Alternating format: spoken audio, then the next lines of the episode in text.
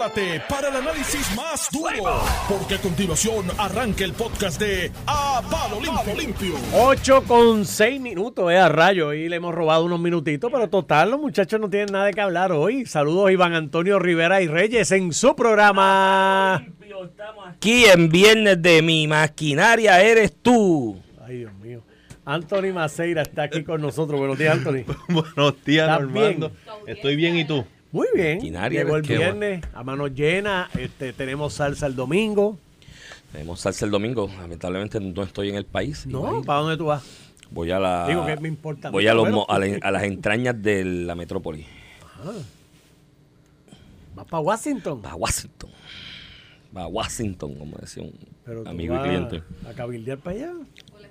Hay varias, se va- va- hay, hay varias, ninguna de las dos. hay, hay, hay varias gestiones, varias gestiones. Es una mezcla de trabajo y, Y placer. y placer. ¿Más trabajo Mira. que placer o más placer que trabajo? ¿Qué Creo que eso, mí, en, pero- en el neto más trabajo que placer, pero se separa un espacio. en, para- en- en la parte de placer tienes que sacar un- un- una noche para ir a Bindas. ¿Qué es eso? Cuéntame. Es un restaurante hindú, pero Normando. Ah, lo veo, tiene estrella- tiene estrella Michelin, de hecho. No, no, estrella- no, no tiene no. estrella Michelin. Hay otro estrellas Michelin. Este es, es económico, es, Y es porque no tiene cómodo. es un- estre- estrella Michelin, es económico y es bueno. Es y- bueno. Pero buenísimo. O sea, siempre que voy a DC tengo que Digo, ir lo que pasa es que en Washington, yo no, yo no sé si hay ciudad en el mundo que haya más restaurantes de estrella Michelin por milla cuadrada. ¿Que Washington? Que Washington, mucho. Giovanna Heike también tiene un restaurante allí o ya no lo tiene. No sé, no recuerdo. Ella tenía un restaurante allá Sí. muy bueno, sí, no, puertorriqueña, cocina allí. Pero yo si voy a otro sitio no voy a comer comida puertorriqueña, o sea, como aquí en todos lados por ahí, en la placita. en- Ah, Eso es un como- buen restaurante puertorriqueño Eso es como, cerca mira, del Navy Yard. en- Tal vez sea ese, sí. Sí, en el Navy, ah, en el Navy Yard. Por, por ahí voy a estar hospedándome. Ah, pues por ahí hay un buen Ahí restaurante Voy a puertorriqueño. estar por ahí hospedándome por cerca de esa área. Pues seguiremos las Mira, redes sociales este, de Iván pero, pero los puertorriqueños, lo- lo- la comida, eso es como aquí cuando, aquí, por alguna razón, cuando vienen diplomáticos o eh, grupos consulares de España. Que Pues lo llevan a un restaurante español. Sí, insisten en llevarlo a un restaurante español. Y yo, pero si esa gente come eso de verdad, ya, ¿me entiendes? Llevar a otro Lleva sitio, a la guabate, comer. O sea, que yo conocí, tuve la oportunidad en mi vida de conocer, cuando era presidente de Proela, a Don John y a su señora esposa. ¿Tú conociste a Don John? Sí, tuvimos conversaciones bien interesantes sobre Puerto Rico. Y primero, antes de él, Y usted, él sabía bastante de Puerto Rico. pero muchísimo. Entonces, con- lo primero que hablo es con su señora, antes de a lo que él terminaba una reunión, y su señora lo más que me resaltó de sus visitas a Puerto Rico es cuando la llevaron a Guabate, en una ocasión, a comer lechón asado. Y ella emocionada contando su experiencia. Y yo, pues, eso es o sea, de- algo distinto Eso que es. podemos nosotros ofrecer. Pues los dejo, Mira, tienen mucho que escuché una entrevista tuya que hay con Nelson Cruz y estoy en... ¿Cómo es que? No en shock, porque eso es un anglicismo. Estoy atónito o perplejo. Todas las entrevistas fueron interesantes. La de Nelson Cruz, la de José Luis Dalmao, la de María Domínguez, todas fueron... Por eso, entonces hay que analizar eso porque hay unos bulles que le hicieron a, a alguna gente. y yo y entonces a mí me revienta un poquito el hígado y digo, pues esta gente piensan que uno es tontejo o algo que se chupa el dedo. A mí se me cayeron los dientes, pero no son de leche. El último el último implante me salió en dos mil pesos. ¿ah? Nelson, se lo leyó completito. Ajá, se lo leyeron unos abogados y le dieron los bulles. Pero vamos a eso, Anthony Maceira con nosotros. Anthony, buen día. Buen día, Iván. Buen día, estar Iván. compartiendo aquí contigo. Mira, este, tenemos el endime ahí. Yo creo que lo que procedente es que lo analicemos y, y ya que tú eres hombre preparado y viniste con la computadora, pues eh, vamos a esa dirección. Pero antes de entrar en el endime, y quizás esto sirve pie forzado para lo que vamos a analizar del mismo, vamos a lo que ha sido las expresiones de los abogados de defensa de Wanda, Wanda Vázquez. Pues limitó sus expresiones a lo que si yo fuese abogado de ella le hubiese recomendado limitarla. Soy inocente, esto es una injusticia, esto es un atropello, faltó el concepto de persecución. Esto es gente que me está persiguiendo porque yo siempre he defendido al pueblo. Esa es otra línea que también suele introducirse en este tipo de situación cuando la persona alega que va a defenderse de lo que se le está imputando a nivel federal. Eh, pero luego de eso, eh, hay un hay un hay un bullet, hay un talking point que están repitiendo mucho lo- lo- los portavoces de la defensa o de la figura de Wanda Vázquez en esto que a mí me revienta el hígado. Cuando vienen y le dicen a la gente, y esto lo escuché ayer en todos lados, lo escuché aquí con Armando esta mañana, de que aquí en ningún lado en el indictment dice que esos 300 mil pesos fueron a parar al bolsillo Wanda Vázquez. Que aquí nadie va a probar ni va a poder probar que esos 300 mil pesos llegaron al bolsillo Wanda Vázquez. Por lo tanto, ah, no, y entonces no es corrupción el financiar campaña. A, cambio, eso no, no, no se configura el soborno cuando yo accedo y hago el o- y, y cometo el overact de la petición del que está ofreciendo el soborno. Eh, eh, eh, eso no es delito, ya no es, ya no es soborno, porque no haya llegado al bolsillo mío. O es que aquí se, la memoria es corta. En los años 90, en aquel esquema y andamiaje del Departamento de Educación, que Víctor Fajardo se fue enredado también porque cogió para su bolsillo. ¿no? Yo creo que, mi- si mal yo no recuerdo, tú eres mucho más joven que yo, a lo mejor no lo recuerdas, pero yo estaba ya grandecito para aquella época. Eh, eh, Víctor Fajardo, cuando lo arrestaron, le encontraron casi un millón de pesos debajo de un matre en la casa, algo así, escondido. Porque el esquema, fue el, el esquema era el siguiente, y ese era el soborno, y ese era el acto de corrupción.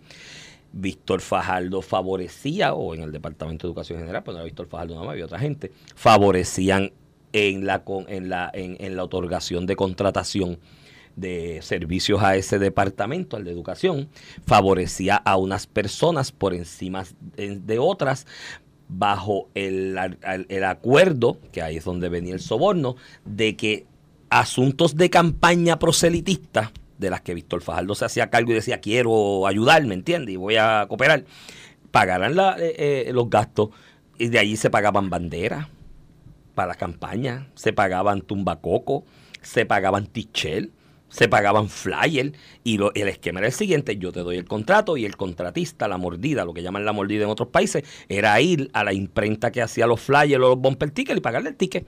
Mira, ahí tú tienes una orden de, de este bumper ticket del partido, sí, toma, yo lo pago. Y eso era el soborno. Ah, que en ese caso de Víctor Fajardo, cuando él vio, dijo, diablo, mano, pero si aquí hay una pica. Yo vengo y digo, dame, dame 100 mil para pagar algo del partido y dame 100, pido 200 y cojo 100 para mí. Y iba donde contratista y dice, dame 200 y da, pagaba 100 para algo de, para de la campaña y se echaba 100 al bolsillo y ahí pues lo empeoró. Pero el soborno no quiere decir, o sea, no hay ninguna definición en el delito, ni a nivel federal ni en- a nivel estatal en el Código Penal, que diga que el soborno tiene que ir a tu bolsillo. Es aceptarlo y acceder a cambio del soborno a realizar el acto que te están pidiendo. Y esto es sencillo. Lo tiene que probar fiscalía, lo tiene que probar y ahí vendrá la evidencia. Pero esto es sencillo. Te voy a dar 300 para campaña. Ah, porque aquí decían una encuesta y ahí decían la cuestión técnica de que, bueno, primero todos los casos son técnicos, la mayoría. Un caso de falsificación es un caso técnico, porque tienes que probar que esa es la firma y llevar un pero son cosas técnicas. Todos los casos son técnicos, hay unas cosas técnicas que tienes que probar. Pero hay un caso técnico diciendo que era la encuesta, no, lo que sale del endemio, ahora lo vamos a discutir, eh, Anthony, es que le dieron 300 a cascajo para pagar cosas de campaña. Porque en cuanto puso el pie en el bote, porque le incitaron a correr en una primaria que no tenía ningún tipo de posibilidades del saque, en cuanto puso el pie en el bote porque le incitaron a correr, se dio cuenta que necesitaba chavo para hacer campaña y le dijeron, ay, mira, aquí yo tengo la pica para de dónde sacar la fuente de dónde sacar los chavitos, vamos a reunirnos con este gallo. Y el gallo quería que le movieran a alguien de OSIP porque lo estaba investigando en el banco, que es el asunto del señor este eh, eh, venezolano, que también me revienta el hígado porque el tipo hace una expresión y sale en el diamond de no, ahí hay que poner uno de los nuestros, no un mono de estos puertorriqueños. Mire, mi hermano, tú vienes aquí, te abrimos las puertas, haces negocio nos tratas de mono, brother. ¿Quién diablo tú te crees que tú eres? Tú sabes, pero eso es otro tema para otro programa. Entonces, pues ahí está el soborno, ahí está la conspiración y pues, lo tendrá que probar el Estado, pero no me vengan con esta vaina de que porque en el bolsillo de ella no llegaron esos 300, no hay delito. No, esa no es la única forma de que se configure ni el soborno, ni el privar al, al pueblo de servicios honestos, ni la conspiración. Es más, a veces en el de conspiración no se tiene que llegar al resultado del propósito de la conspiración. Es simplemente reunirse y, y operar en mutuo y común acuerdo para conspirar. Entonces aquí, ay, aquí ella no cogió un chavo. Ah, Pero nada, Antonio, vamos con el endowment. ¿Qué cosas te llaman más la atención del endowment? De Pues lo mira, que pudiste leer. Y, y Iván, an- antes de eso, est- estoy totalmente de acuerdo contigo. Me sorprendió, me sorprende la línea que están llevando los portavoces de Wanda eh, eh, públicamente. El, el amigo Nelson Cruz, a quien, a quien le tengo estima, respeto. eh, reconozco la lealtad, ¿verdad? De, de él. eh, No, y en- es en este en- momento que Wanda apesta, pues lo más fácil es salirse del lado y él se ha mantenido ahí firme. Pero ayer, eh, viendo jugando pelota dura, eh, me sorprendió que estaban él y Jorge Dávila y no solamente ese era el argumento de que el dinero nunca llegó donde ella, sino que Jorge Dávila dijo que en todo caso que la encuesta no sirvió de nada que cuál fue el beneficio, que cómo fue un beneficio si ellos como quiera perdieron, pero es que eh, eh, el, Tenerla. el- el beneficio el beneficio se, ostentó como El quiera. beneficio es que una encuesta de ese tipo El vale que haya 125 perdido y te una elección no quiere decir que, Sí. que- que no se obtuvo. Digo, la encuesta Pero- yo creo que era un paquete porque la ponía ganando, supuestamente. Sí, este, cuando salió eso en la discusión pública hace unos meses, cuando su defensa, la de Wanda Vázquez, salió a hablar de eso y dijeron que la encuesta la podía ganando, yo dije, pero mi hermano, al- alguien allí se creyó de verdad, estamos ganando. O sea, eh, eh, oye, amigo, a mí me viene con esa encuesta y yo le digo, no, flaco, a mí no me, no me cojas de, de esa cuestión. Eh, pero, pero sí, eh, o sea, el, el asunto de la encuesta es, y, y digo, acá están hablando de 300 mil aparte, a cascajo. Eh, el asunto de la encuesta es que una encuesta de ese tipo, bien hecha, debe valer 100 mil, 125 mil pesos, 75, o a lo mejor si te hacen descuento. Y pues tú te lo ahorraste. Y todo no gasto es un ingreso a la inversa. O sea, Eso es sencillo. Ahí eso, eso tiene un valor nominal. Ese Sí. cambio es pues, de un valor nominal. ¿Sabes? Pues mira, eh, yendo directamente al indictment, como tú dices, Iván, esto es, esto es un caso que tiene su génesis, la introducción del indictment lo explica. Eh, aquí est- este, este señor Julio Herrera Bellutini era el presidente dueño de, de un banco venezolano, una entidad financiera extranjera haciendo negocios en Puerto Rico, que estaba sujeta a lo que la OSIF llama unos exámenes. Esto es como si fueran una auditoría eh, ¿verdad? Y, y en ese examen, aparent- alegadamente habían identificado que habían unas transacciones que por ley él venía obligado a reportar tanto a, a la OSIF como a FinCEN. FinCEN es la oficina del Departamento, del, para los amigos que no escuchan, FinCEN es la, la oficina del Departamento del Tesoro que, que, que brega con estos asuntos de transacciones pues, pues, nebulosas, por decirlo verdad, en, en Arroyo Bichuela. Y había una cantidad, que esto también me llama la atención, encontrar una cantidad de transacciones que levantaban bandera y que tenían que haber sido notificadas porque eran sospechosas porque provenían precisamente de cuentas que el último dueño era él, el propio dueño El del propio banco, dueño. etcétera. Eh, pues el, el indictment, luego de hacer la, la- luego, luego de explicar eso, pues el beneficio, lo que ellos buscaban era que se removiera al entonces director de OSIF, el, eh, el señor Joy- eh, George Joyner, un profesional de primera, para poder ubicar a una persona que fuese afín a ellos y que engavetara el tema del examen. A cambio de eso se comprometieron con, con darle una ayuda a la campaña, el, el primer, en primer lugar era la encuesta, y luego de eso era pagarle unos consultores internacionales que, que hacían campañas de primeros ministros en Londres, campañas presidenciales, etcétera, eh, para que ellos fuesen, ¿verdad?, lo- eh, instrumental en, en la campaña de Wanda Vázquez. Eh, el, el indictment hace un recuento de, las, de los, rele- los individuos, rele- individuos, entidades relevantes. Y yo creo que esta, esto es bien importante porque si vemos toda la discusión está girando en torno, obviamente, a la figura principal que es Wanda Vázquez, que es quien fue arrestada. Pero hay unas personas aquí que fueron medulares en todos los crímenes que ella pudo haber cometido porque es a través de ellos que se comete. Pues el- lo primer, el- la primera entidad es el banco, eh, la segunda es Julio Herrera Bellutini, que según dijimos controlaba y era el último dueño tanto del banco como de- del, del holding company, era el accionista principal, el presidente de la junta directora, etcétera. Wanda Vázquez, que no necesita eh, presentación, eh, Mark T. Rossini, que era un, agente, ex agente expulsado. federal del FBI, Expulsado. alrededor del, del 2008. Entonces, Public Official A, eh, que ganó la, la elección del 2020 eh, en Puerto Rico y se convirtió en gobernador en el 2021. Obviamente ese, ese es Pedro Pierluisi. Eh, le- el director de OSIF de aquel momento, que era George Joyner, el que luego es apuntado, el que luego es nombrado, perdóname, Frances Díaz, Join Blakeman, y aquí llegamos a lo que, ¿verdad? Eh, eh, hay mucha gente hablando. Está individuo A, que dice que Vázquez, eh, Deputy Chief of Staff, eso es Lilian Sánchez. Lilian Sánchez era la, la subsecretaria de la gobernación y a través de todo el indictment, Iván, tú, se puede observar que la coordinación siempre se hacía, las instrucciones de Wanda se daban a, través, de John Blakeman y a través de Lilian Sánchez.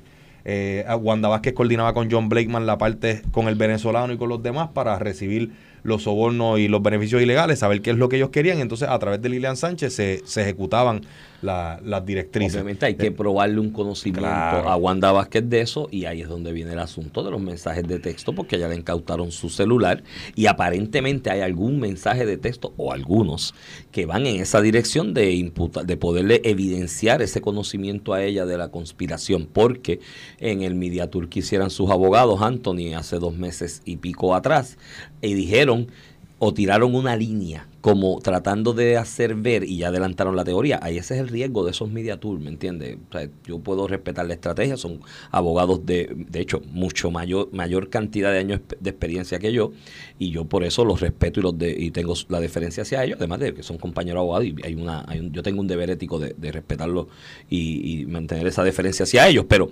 pero me preocupan siempre las conferencias de prensa cuando alguien es investigado y posiblemente va a ser imputado, porque adelantas teoría, una teoría que ellos adelantaron ahí, que creo que se fue un poquito más allá de lo que debió haberse dicho, es de que esos mensajes de texto que salen del celular de la gobernadora Wanda Vázquez no fue ella. Alguien testió por ella. Mire, mi hermano, tú tratar de probar en una prueba de defensa, en un caso criminal, que No, esa defensa tú no la puedes levantar ni en tu casa. mi hermano, si yo hago eso en mi casa, bendito, me van, muchacho, me van a destrozar. Además, yo ni te, ni te voy a poner ejemplo de cosas que han estado en mi celular que tienen explicación lógica y razonable, las digo y no me creen, como quieran. Eh, Me imagínate yo decir, no, eso no fui yo, fue que alguien me cogió el celular y testió por mí. Pues aparentemente el conocimiento está por ahí creo yo, ¿no? Puede haber otras comunicaciones, porque está interesante y te, te- te permito que sigas con el endictment, pero en, el, en la conferencia de prensa ayer, lo, lo que oí del endictment ayer, el FBI no se limitó a eso, fue más allá, Fue más fue allá. poniendo pescaditos, Fue metió un encubierto y alambró gente. Seguimos con el endictment. Entonces, individual, individual B was Vasquez, Vasquez's eh, executive assistant. Individuo B era la ayudante ejecutiva de Wanda Vázquez. Lo que se dice es que está es la señora Marisol Blasco. Los que saben un poquito de cómo operaba Wanda Vázquez, pues Wanda Vázquez tenía dos manos derechas. Tenía a Lilian Sánchez, que era la subsecretaria de la gobernación, así. eh, que según dijo en un momento dado, inclusive la ex secretaria de la gobernación, Zoela Boy, ella era en realidad quien, quien tenía la batuta. Eso es así. Ponían una persona al frente para que fuese la cara. De hecho, en un momento fue Zoé, luego fue el licenciado Antonio Pa- Antonio Luis Pavón Valle. Bueno, él era el secretario de la Él fue el secretario. como tal, pero eh, dicen que Budget allí pues era la parte del Claro, conocimiento administrativo, pero Claro. que el, el bacalao, el bacalao lo repartía Lo corría Lilian. Y, y- Marisol. Blasco.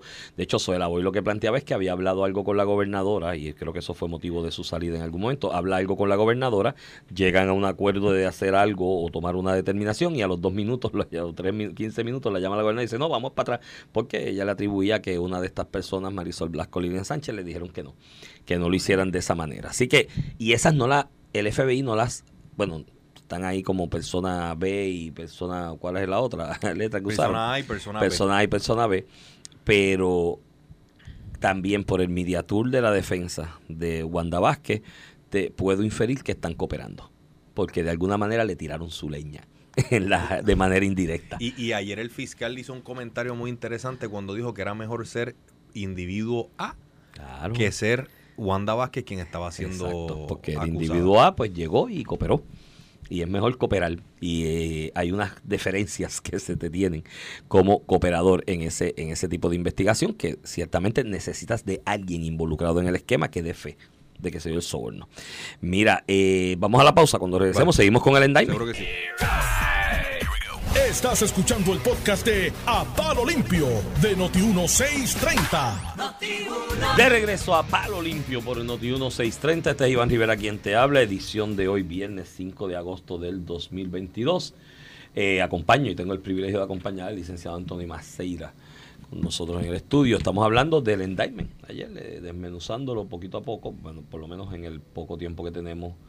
Eh, necesitaríamos tres programas para esto, pero en poco tiempo las partes quizás más relevantes, que son los actores y algunos hechos que se mencionan ahí que hieren la retina cuando tú los lees Sí. y tú dices, diantre, mano, de verdad que esta gente estaba en esta. Continuamos. Pues no- habíamos mencionado ya, obviamente, a la gobernadora, los actores principales, Lilian Sánchez, Marisol Blasco.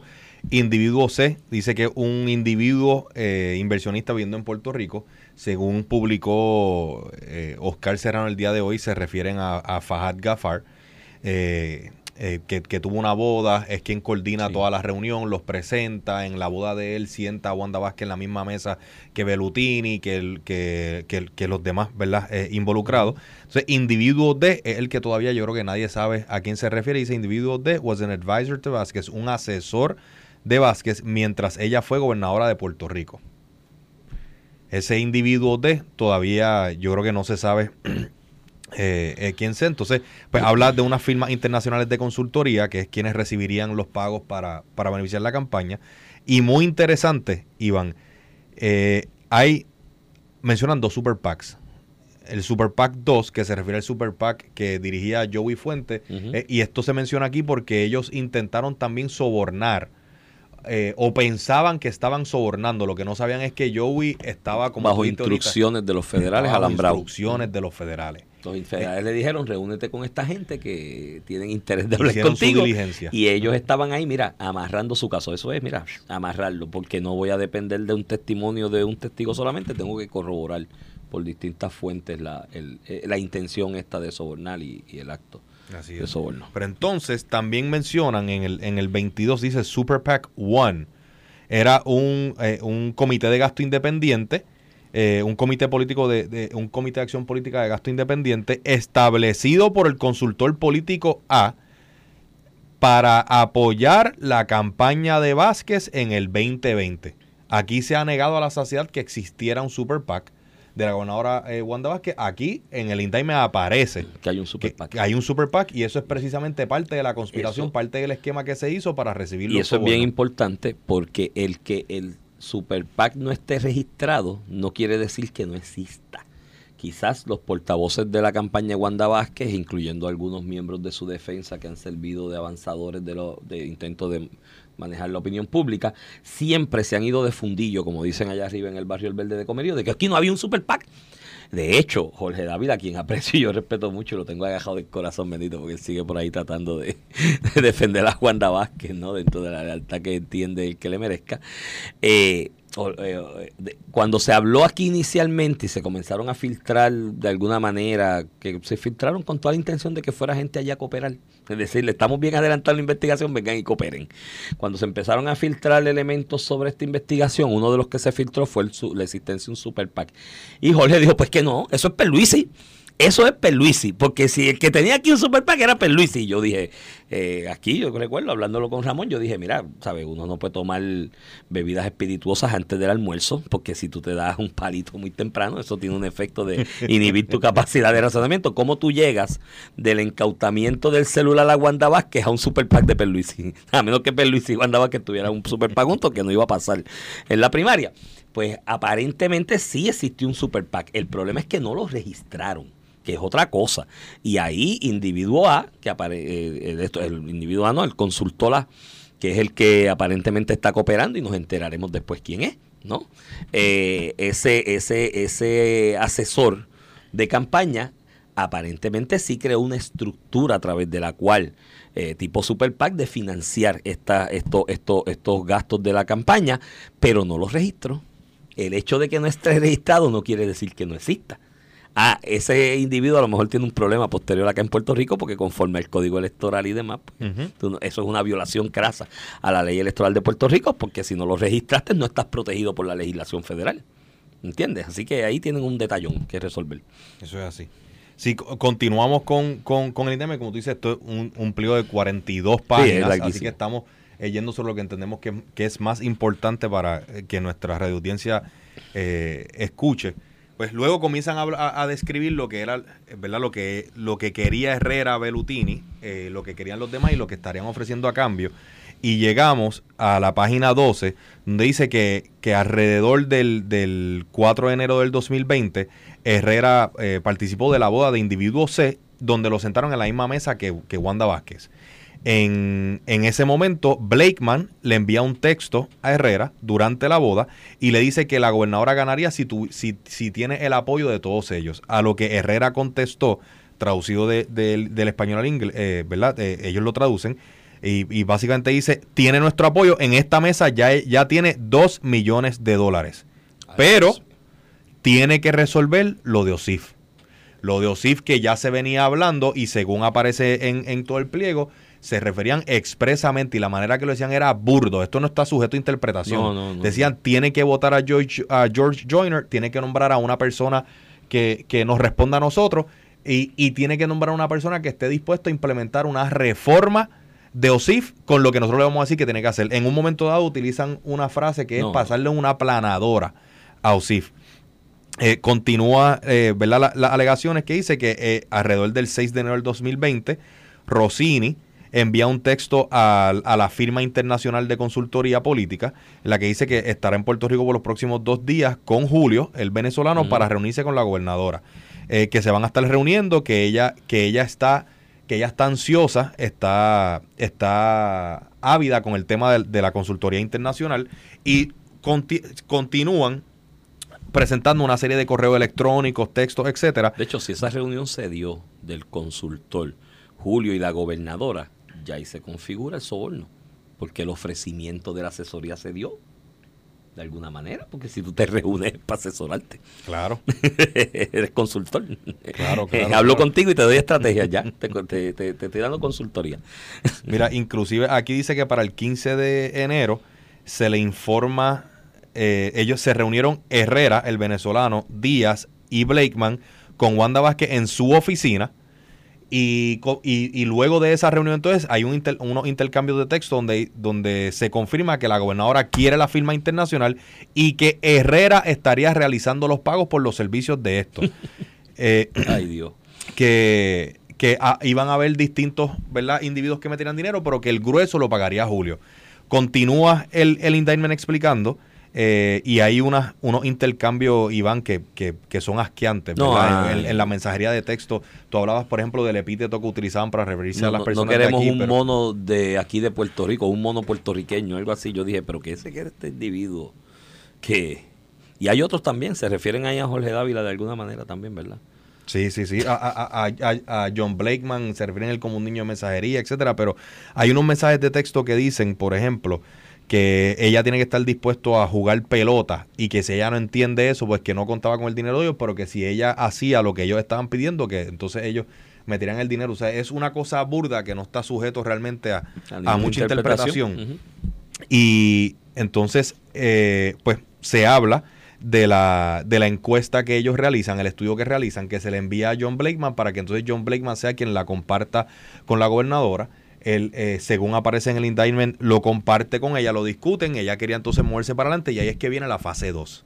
Que la fase 2 entonces incluía la creación del Super PAC, la inyección entonces de dinero al Super PAC, pero también el pago de la firma de consultoría internacional eh, que estaría siendo pagada pues, pues por estos individuos, pero siempre, siempre, siempre era condicionado a que ella despidiera a George Joyner y que nombrara a, Y ese acto que ellos efectivamente se dio. Esa de- ese despido se dio. eh, van a tratar la defensa. Si es que. Porque aquí yo creo que lo que vaya a hacer la defensa, según vaya avanzando el caso, va a depender de la eh, cuando comience el proceso de, de- de descubrimiento de prueba, de develación de prueba. eh, va a depender de la- toda la prueba que haya. Y si la prueba es robusta, es contundente y pueda- va dirigida a probar más allá de dudas razonables los delitos imputados, pues probablemente levanten las manos. Si ellos entienden que no, que hay fallas técnicas o fallas eh, o, hay eh, los what if, ¿no? En, en- en la, en, la, en la prueba que se devele, pues a lo mejor tratan de seguir para adelante y lo que tratarán de hacer y decir al respecto es que ese despido de, de- del anterior director de OSIF estaba justificado en unas acciones de política pública por mala dirección de él, de la institución. Lo que pasa es que en el timing, lo que llaman la coetaneidad del tiempo de las acciones, ¿no? Eso es importante en el, en el derecho penal. Hay muchas figuras eh, eh, jurídicas que cuando los jurados y los, no, no tan solo los jurados, los tribunales de mayor instancia, incluyendo Corte Suprema, Tribunal Supremo de Puerto Rico cuando es local, tienen que dirimir en una cadena de hechos eh, si se configuró o no en esas circunstancias ese, ese delito o esa figura penal. eh, de ordinario, la coetaneidad en tiempo de los eventos es bien importante. Te, pongo, un ejemplo aquí en Puerto Rico, el caso del felony murder rule, que el primero fue un hombre que estaba esposado del carro. Era un asaltante, lo esposaron del carro, ya está detenido. Todas las muertes que hubo dentro del negocio, de hecho fue el negocio de, del papá de doña Ida Díaz, la que era presidenta de la Asociación de Maestros. Fue, mi- barrio ese delito, the way. Eh, yo estaba en la escuela, al lado de la escuela donde yo estudiaba elemental. Entonces, le imputaron por felony murder rule todas las muertes que hubo en, ese, en esa balacera de ese asalto. Hubo otro caso acá en Floral Park, que el muchacho corrió y ya estaba a tres millas lejos de la farmacia y dijeron, no, el tiempo y la distancia que se desplazó es suficiente. Esto es lo mismo. La defensa va a decir, no, lo votamos porque el tipo era un muerto, era, era un leña o hizo cosas que estaban mal. Ah, de verdad. ¿Desde cuándo las estaba haciendo? ¿Qué estaba haciendo? Y ahí eh, viene el problema de si desde tanto tiempo estaba fallando. Qué casualidad, no. Es que esa coetanidad de tiempo de que mientras se dan estas negociaciones de soborno es que lo vota. Entonces ahí el fiscalía le va a tratar de llevar al potencial jurado esa coetanidad en el tiempo. Si el tipo estaba, oye, te tomó tanto tiempo darte cuenta que estaba mal. Oye, qué casualidad que Qué te casualidad cuenta que, se da eso es un de cross. este texto, de esta reunión, de este ofrecimiento. Y ahí es que entonces lo votas. ¿eh? Esa es la coetaneidad de los eventos, creo que obra en contra de la gobernadora también. Mira, el, el 6 de febrero del 2020 ah, se alega aquí que la gobernadora dio la instrucción al entonces secretario de la gobernación de despedir a George Joyner. Pasan unos días y entonces se coordina una reunión para que el, el 28 de febrero del 2020 la firma internacional de consultoría le presentaría directamente a la gobernadora sus capacidades, su plan eh, y su, y su research eh, eh, a, a la gobernadora, Sí, de la- ¿verdad? Para el de tema de, campaña, de- de la elección. Continúa y el 11 de febrero del 2020 eh, Lilian Sánchez le escribe eh, le escribe a la gobernadora que quería verificar con ella, ¿verdad? El tema de, de la OSIF. Y el 12 de, de febrero, entonces Lilian Sánchez le da seguimiento a- al entonces secretario de la gobernación con el despido de, de George Joyner. Luego hay una serie de intercambios, ¿verdad? Entre John Blakeman, Lilian Sánchez, etcétera, donde hablan que el, el total del costo que estaría, o, el total del costo a Herrera era de 500 mil dólares por el tema de la consultoría eh, política, etcétera. Estoy aquí buscando el, porque hay un, aquí está. El 22 de febrero entonces, Lilian le da seguimiento a Marisol Blasco eh, y le dice, ven acá, que yo le dije a Blakeman que Osif, que George Joyner termina en Osif el 27 de febrero. Le está diciendo, mira, yo me comprometí con esto, nos comprometimos con esto, la gobernadora ha dado la instrucción, no ha pasado, tenemos que asegurarnos que, que esto ocurra. Eh, se, se, se- el 24 de febrero continúan, ellos tienen un recuento básicamente día por día con los sí. textos de cada día. eh, eh, algunos con la gobernadora, algunos con Blakeman, algunos con Marisol, Obviamente, otros el, el indictment no presenta evidencia. El indictment son las imputaciones de unos hechos que conforme están planteados demuestran o tienden a demostrar que se configuraron los delitos que se están imputando. Obviamente eso está sujeto a un descubrimiento de pruebas, ¿no? Y, se, y vendrá. Pero mira, mi hermano, cuando son mensajes de texto, correos electrónicos, entonces el caso se ve bastante bien amarrado porque hay testigos adicionales que están cooperando. Y, y en esos testigos que están cooperando, pues ya tú tienes un, un, un que hizo alegación, ¿no? Junto a su a la directora del banco, que dicen que aparentemente, digo aparentemente no, eso lo, lo- la gente que los conoce dice que había una relación entre ellos eh, íntimo-afectiva, ¿no? No sé si convivían juntos o no, pero había algo entre ellos íntimo-afectivo. Eh, tienen aparentemente tanto a Marisol Blasco como a Lilian Sánchez cooperando, porque hasta ahora pues no le han radicado nada. Eh, son, eh, estos delitos no se hubiesen podido configurar y completar sin la cooperación activa de ellas dos. Si no están en el indictment es que están cooperando. Tienes el asunto ese del Super PAC, a un consultor que no se sabe quién es, está sujeto, nos enteraremos si esto llega a juicio, quién es el consultor, eh, eh, que también pues está, o sea, amarraron por todos lados, fueron hasta el punto que llevaron a este señor Herrera, eh, el presidente del banco, a donde quien aparentemente es Joey Fuentes, un colaborador de un super PAC de, que ayudó, colaboró en las intenciones de, llegar a gobernador de Pedro Pierluisi, que se lo enviaron a Herrera, a él, con instrucciones del FBI para que hablara delante de, de su intención, ¿no? Y qué era lo que él quería conseguir en los CIF. Eh, así que lo amarraron por todos lados. En ese aspecto, por eso es que el fiscal federal dice como cuatro veces en la conferencia de prensa que Pierluisi no es objeto de la investigación ni está de hecho que ni que ni sabía que esas reuniones para ese, esa petición de dinero a este super PAC se estaban dando porque el, el informante o la persona que cooperó estaba ba- actuando bajo las instrucciones del FBI. Si está actuando bajo las instrucciones del FBI, ya tenía instrucciones también de no hablar con nadie. de lo que estaba haciendo y por eso él dice, mira, el gobernador no tenía conocimiento eh, de esto.